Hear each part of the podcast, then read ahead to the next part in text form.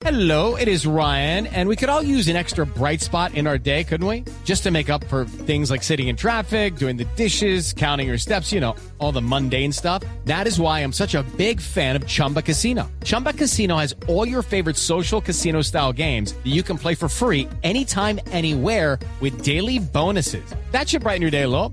Actually, a lot. So sign up now at chumbacasino.com. That's chumbacasino.com. No purchase necessary. BGW. Void were prohibited by law. See terms and conditions. 18 plus. En La Habana, la guerrilla de las FARC adelanta reuniones con las organizaciones que verificarán que cumplan con el cese unilateral que inicia ya el próximo 20 de julio, mañana lunes. María Juliana Silva. En la reunión, el tema central son los mecanismos a utilizar para la verificación eficaz del cese al fuego unilateral. A este encuentro asisten, entre otras, organizaciones como Constituyentes por la Paz, el Frente Amplio por la Paz, así como representantes de Marcha Patriótica y otros movimientos políticos. David Flores, integrante de Marcha Patriótica y del Frente Amplio por la Paz, habló sobre el encuentro. Bueno, sin lugar a dudas, la mayor dificultad es que el gobierno no renuncia todavía a resolver desde el punto de vista militar discusiones que son de orden político. Lo que se evidencia es que quiere aflojar los puntos difíciles de la mesa desde la perspectiva militar. En esta reunión participaron los congresistas Iván Cepeda y Ángela María Robledo, así como la ex senadora Piedad Córdoba. María Juliana Silva, Blue Radio.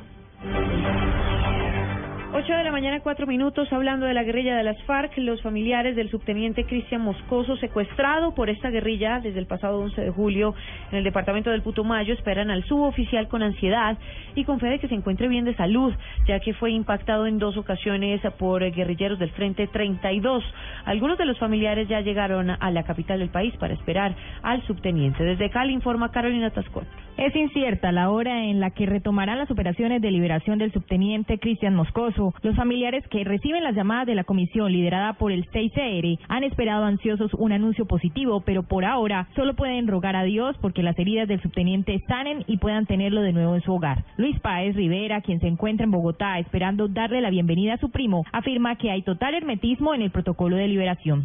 Son 72 horas, tengo entendido. 72 horas son tres días y quedan hasta el lunes. Que se dé lo más pronto posible. Ya como hay iniciativa de parte y parte y que hay un medio internacional que es ICR para, para la entrega, que se dé lo más pronto posible, que se agilice, pues puesto que toda la familia está esperándolo con ansias y pues estamos a la expectativa también sobre el estado de salud de él.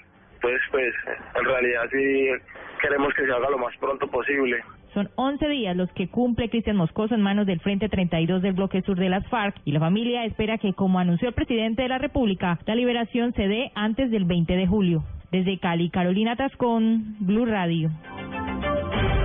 8 de la mañana, 6 minutos. Hoy las fuerzas militares en el departamento de Antioquia rendirán un homenaje a los militares retirados y a los que han muerto en combate en el marco de la conmemoración del Día de los Héroes Caídos. Cristina Monsalve. En el cementerio Campos de Paz al suroccidente de Medellín, las fuerzas militares y las autoridades de Medellín y Antioquia rendirán un homenaje a los militares que han ofrecido su vida por los colombianos. El comandante de la séptima división, general Leonardo Pinto, recordó que mañana también será un día para homenajear a estos héroes. Va a haber un homenaje en el, en el cementerio Campos de Paz eh, a nuestros héroes que han caído en combate. Invitamos a la ciudadanía a que nos acompañe y el día 20 de julio pues va a haber un TEDEUM con participación de las autoridades civiles del departamento, el señor gobernador y el señor alcalde nos van a acompañar y vamos a rendirle tributo a los 205 años del grito de independencia. El acto que se realizará mañana en Medellín para conmemorar el Día de la Independencia tendrá lugar en la Catedral Metropolitana. En Medellín, Cristina Monsalve, Blue Radio.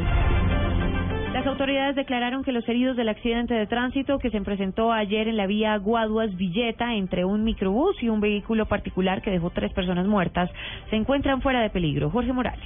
Las autoridades entregaron un nuevo parte sobre los heridos que dejó el accidente de tránsito en la vía que comunica al municipio de Guaduas con Villeta. Según el coronel Otaín Rodríguez, comandante de la Policía de Tránsito de Cundinamarca, los lesionados se encuentran fuera de peligro. Hay seis personas que están valorando, eh, los, lesionados se están valorando, ahí hay dos menores de edad que no tienen nada, ya se descartó, y los otros están eh, viendo si tienen algún tipo de fractura, hay una señora como con un problema en un hombro y otro señor que tiene una, una fractura. El coronel Rodríguez también afirmó que hasta el momento los heridos no han sido trasladados a centros asistenciales de la capital del país. Jorge Eduardo Morales, Blue Radio.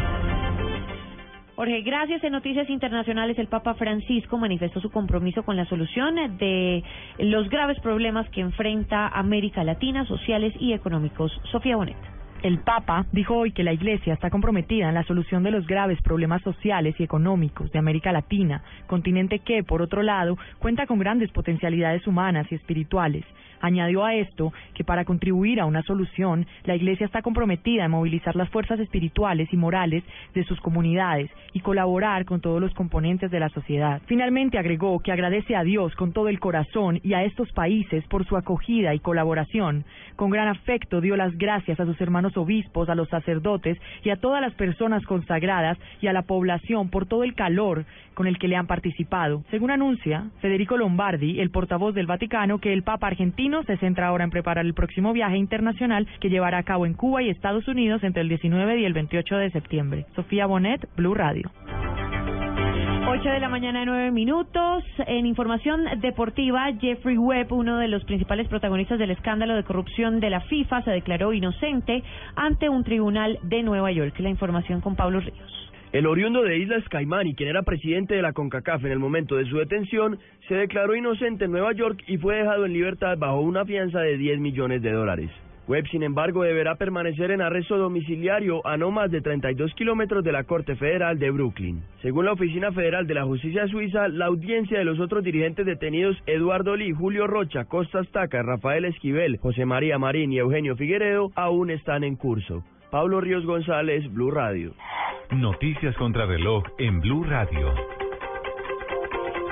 8 de la mañana, 10 minutos, noticia en desarrollo. Al menos cuatro civiles y un militar murieron en las últimas horas en el este de Ucrania a causa de los ataques de las milicias separatistas prorrusas, informaron hoy las autoridades ucranianas.